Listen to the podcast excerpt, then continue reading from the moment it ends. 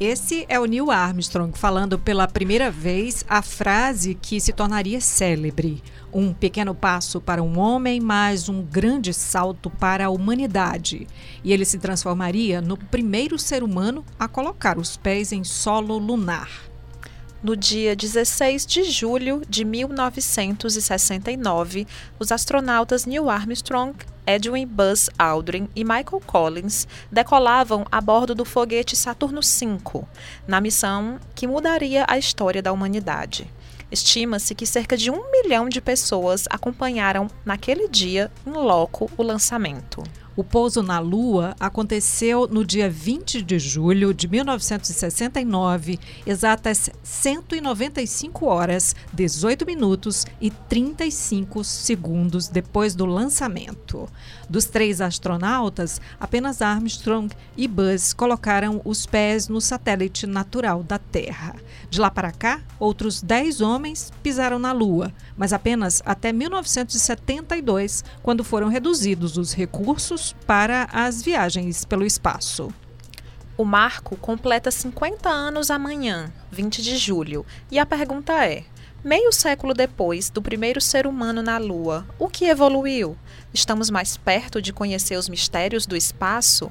É o que o Recorte discute no episódio de hoje. Eu sou Isabel Costa. E eu sou Maísa Vasconcelos. Você pode seguir a gente aqui no podcast Recorte, o podcast analítico do Povo nos serviços de streaming. Pode entrar em contato com a equipe através do e-mail podcast@opovo.com.br e no assunto você coloca recorte.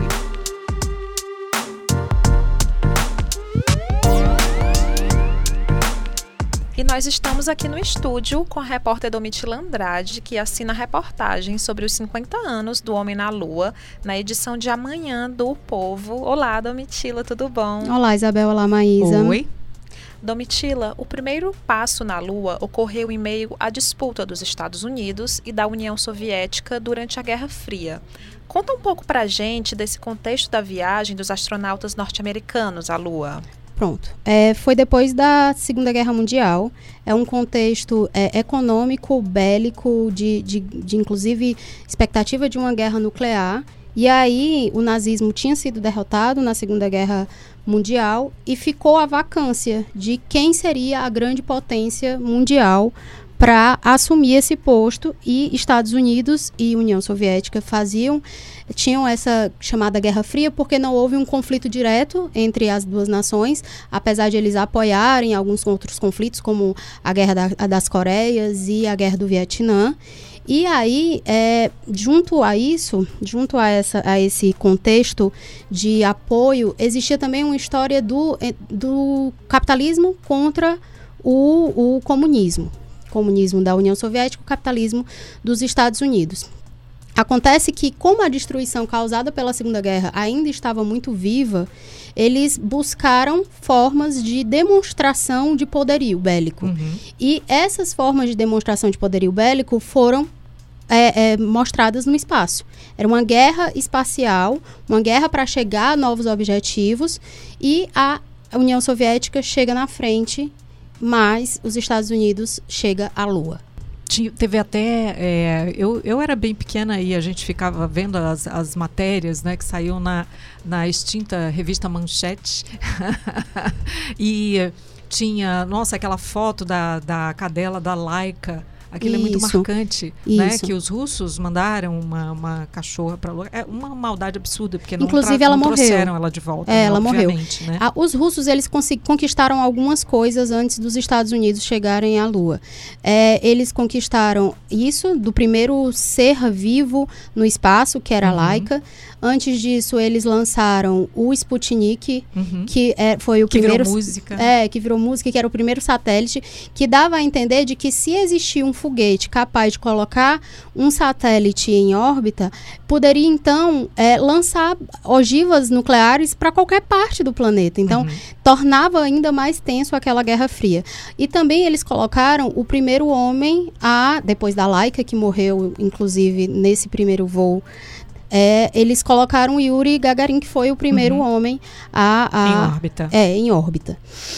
e aí, diante do Sputnik, veio então a questão do, do John F. Kennedy, né? Que ele disse que é, até o final da década, ele disse isso num discurso em 1961, que até o final da década o, o homem pisaria na Lua. Esse foi o objetivo que foi proposto, e para isso eles lançaram mão de muitos recursos financeiros e de uma campanha de, de fazer com que toda uma população mundial voltasse os olhos para os Estados Unidos e para essa conquista.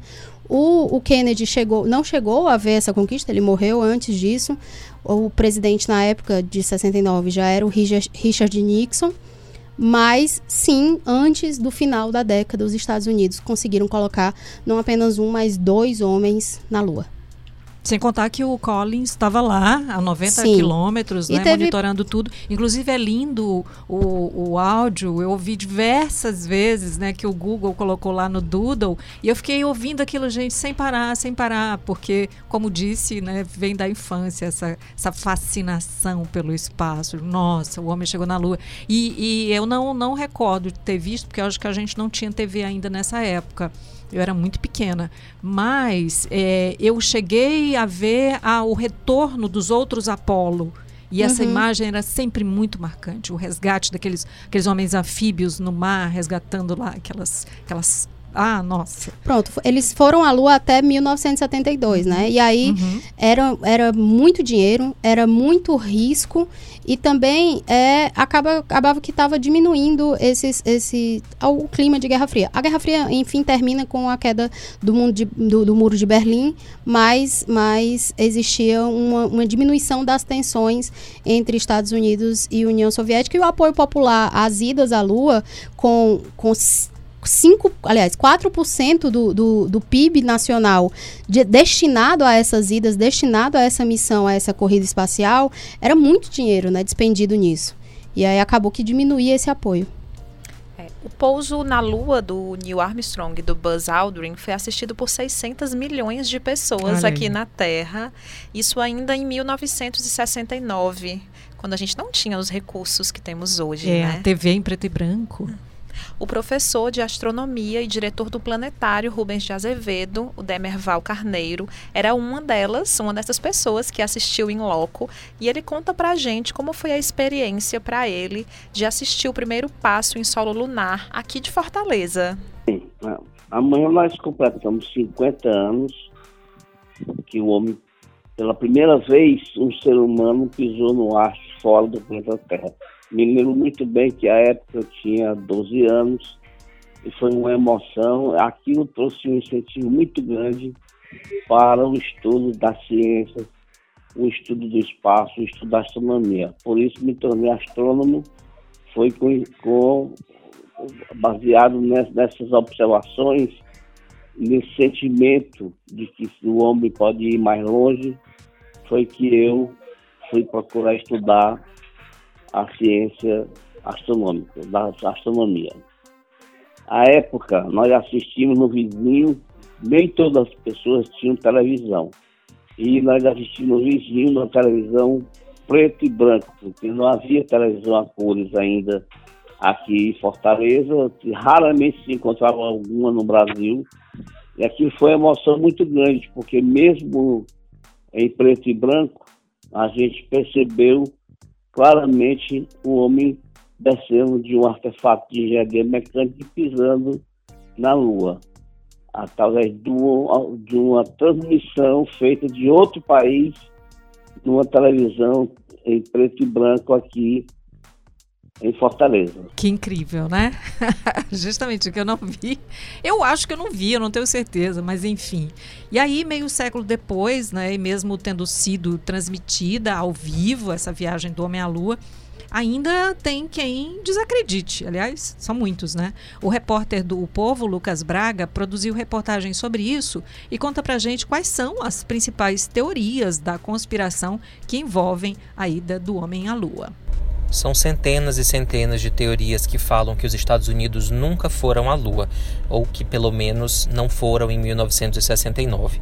As primeiras teorias das quais a gente tem notícia surgiram um pouco de tempo depois, ainda em 1970, 71, nos próprios Estados Unidos, um livro escrito por americanos que dizia que todas aquelas imagens exibidas mundo afora tinham sido gravadas em desertos no no próprio país, em alguns estados dos Estados Unidos e que humanos não teriam é, chegado à Lua. Afinal, foram muitos fracassos em alguns anos anteriores, desde a Apolo 1, quando várias pessoas morreram, e alguns desastres também em testes na própria NASA.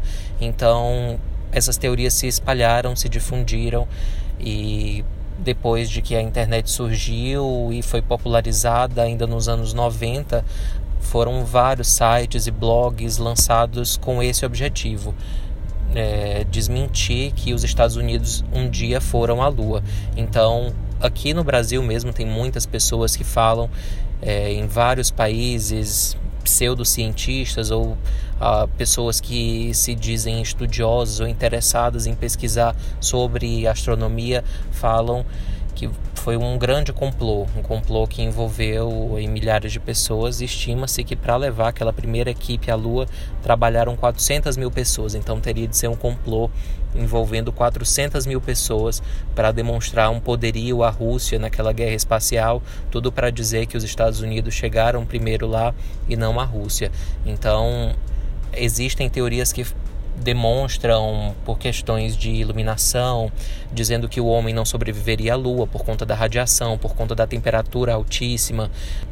Uma das teorias mais famosas é da bandeira, que não deveria tremular no solo lunar, afinal lá não tem atmosfera, não tem vento. Mas a NASA diz que a, a bandeira que aparentemente está tremulando, ela ficou daquele jeito por uma força aplicada pelos próprios astronautas quando foram fincar a bandeira na Lua e daí ela estava estática. E a gente tem algumas imagens e vídeos que provam isso, que realmente a, a bandeira não estava tremulando ali. Então, além dessa, tem várias outras teorias que falam da espaçonave, que falam da roupa dos astronautas e buscam detalhes para tentar provar isso. Claro, nada nunca foi provado e amostras é, do solo da Lua, de rochas extraídas e trazidas da Lua, foram enviadas até a União Soviética ainda naquela época, e a própria União Soviética confirmou que aquelas rochas só poderiam vir de fora da Terra mesmo, enfim. Então, hoje são muitas das teorias que são espalhadas aí na internet para quem acredita que a Terra é plana, né? Tem quem acredite ou quem desacredite em tudo, né? Em tudo, gente. Não, eu, a gente acha que é brincadeira, mas não é, né? E, e aí eu volto de novo pro Doodle, do, do Mike Collins, é, contando aquilo tudo. Narrando, né? É, narrando. Ele está falando de algo que ele viveu, gente. Ele não é um ator. Ele era o, o astronauta que estava na, na missão Apolo 11 né? Então, oi, alô, né? o povo fala da bandeira que tremulava. Inclusive, é, sobre a bandeira, tem a, a, a o, o, depoimento, né? Quem foi que fincou a bandeira? Foi o, o Aldrin, não foi? Foi o Buzz, foi o Buzz. Foi o Buzz. E, e, então, e aí ele dizia que morria de medo que aquela bandeira caísse no, momento que ele, que ele não conseguisse fincar a bandeira. E acabou né? que, que caiu mesmo. Quando o, quando o módulo lunar alça voo, retorna à Colômbia, é, a, a bandeira cai. Ele vê, ele diz que se virou e viu uhum. e a bandeira realmente caiu, assim. Então. E eu vi também outra reportagem que fala da, da da, da, do sorriso do, do, do, Armstrong, gente. Ele diz: olha, isso não é o sorriso de um ator. É um, é um astronauta que esteve lá, entendeu? Isso é. não pode ser ficcional. Não pode, não. É, essa, e essa frase que, que se tornou célebre do, do Armstrong é realmente escrita, foi escrita antes para ele dizer uhum. aquilo, mas o Buzz, ao ver a Lua, ao, ao, ao pisar na Lua 20 minutos depois, ele olhou e disse: é uma desolação magnífica. Ai, eu arrepiei agora você falando isso. Isso, porque o, o Arthur C. Clarke, no, no fim da infância, ele, ele narra também essa desolação. E isso ali era anos antes, anos antes. Então é mais um, algo para dizer não pode ter sido inventado aquilo, né? Esse sentimento você não, você não inventa. Ou você vive ou você não vive, né? É, mas, Dom, ele fala nessa frase do pequeno passo para o homem, mas um grande salto para a humanidade. Esse grande salto aconteceu mesmo? O que é que você conseguiu apurar? Eu vou Pronto. fazer uma pausa agora para dizer somente que as uhum. nossas telas dos celulares é, têm a lua é, a minha da Domitila tem aqui a lua, a sua não. Eu né? tenho a Disney em... Paris. eu estou envolta nisso há algum gente, tempo, há é. quase uma semana. Aliás, há uma semana. E a aí, já tem mais tempo, sabia? Sim, foi realmente um passo, um grande passo para a humanidade. Eu, eu, eu, entrevistei o professor Dermeval, que a gente escutou há pouco, e ele falou que, enfim, e a lua era importante, pisar na lua é importante, mas tudo que veio para que permitisse que esse homem chegasse à Lua é ainda mais importante do que chegar na Lua. E aí, com as, as minhas. As, entrevistei alguns, alguns professores de astronomia daqui, da USP, e eles falaram de muitos avanços. Eles falaram do avanço em tecnologia nas ciências dos materiais, de eletrônica, de computação, de navegação espacial, de outras áreas da engenharia, de algumas coisas que a gente usa hoje em dia no nosso dia a dia, como celular. O protótipo do celular, ele vem daí. A, o que permitiu que a ligação do, do, do Nixon para o Armstrong é, é, é um, um, grande avanço de telecomunicação da época. É o GPS. O GPS uhum. do seu carro se não fosse aí da Lua, se não fosse a corrida espacial, ele não existiria. O micro-ondas, as fraldas, a comida desidratada e congelada, é, é, o monitoramento da atmosfera, o monitoramento do, do, do dos batimentos cardíacos. Uhum. É um. O, o Dermeval falou em 500 mil novas invenções que a corrida espacial trouxe para o homem.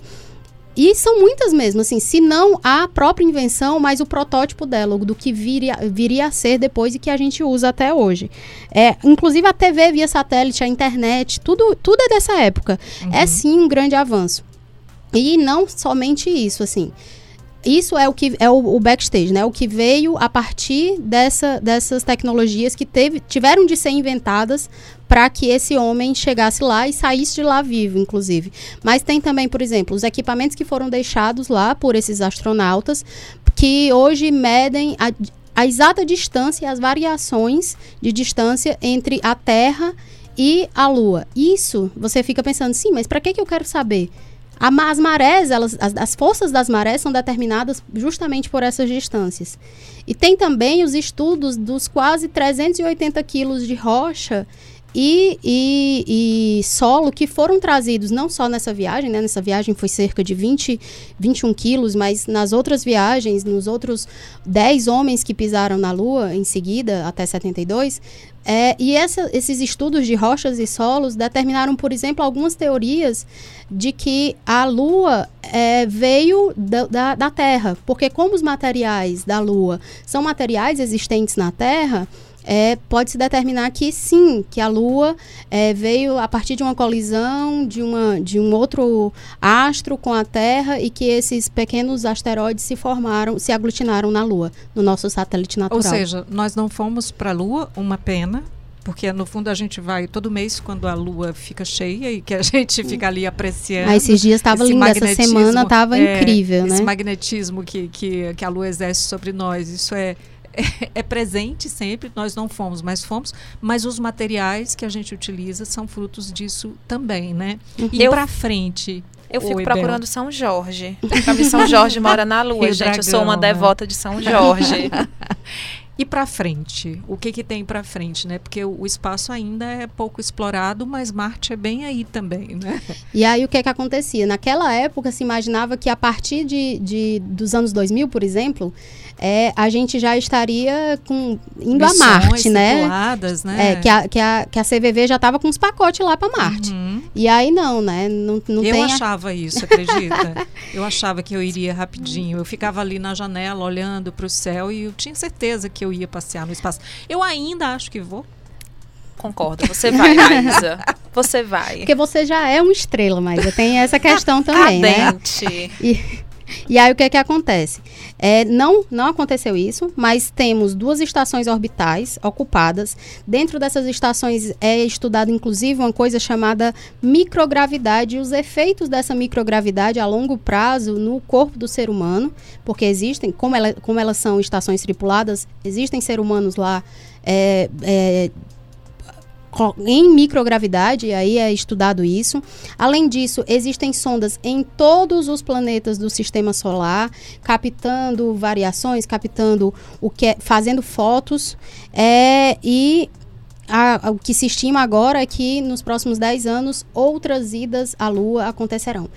Nos Estados Unidos é planejada uma nova viagem em 2024 e a missão se chamará Artemis é, que no caso é a, a, o, o, a, seria a esposa de Apolo, né? Como as missões da uhum. década de 60 e 70 eram Apolo, essa agora será Artemis. Ou então essa chegada à Lua, essa nova chegada à Lua pode vir pelos chineses, porque é uma grande potência hoje, né? É, e fala-se também de uma base tripulada na Lua que poderia servir como base para explorar outros, outros astros do sistema solar, como por exemplo Marte.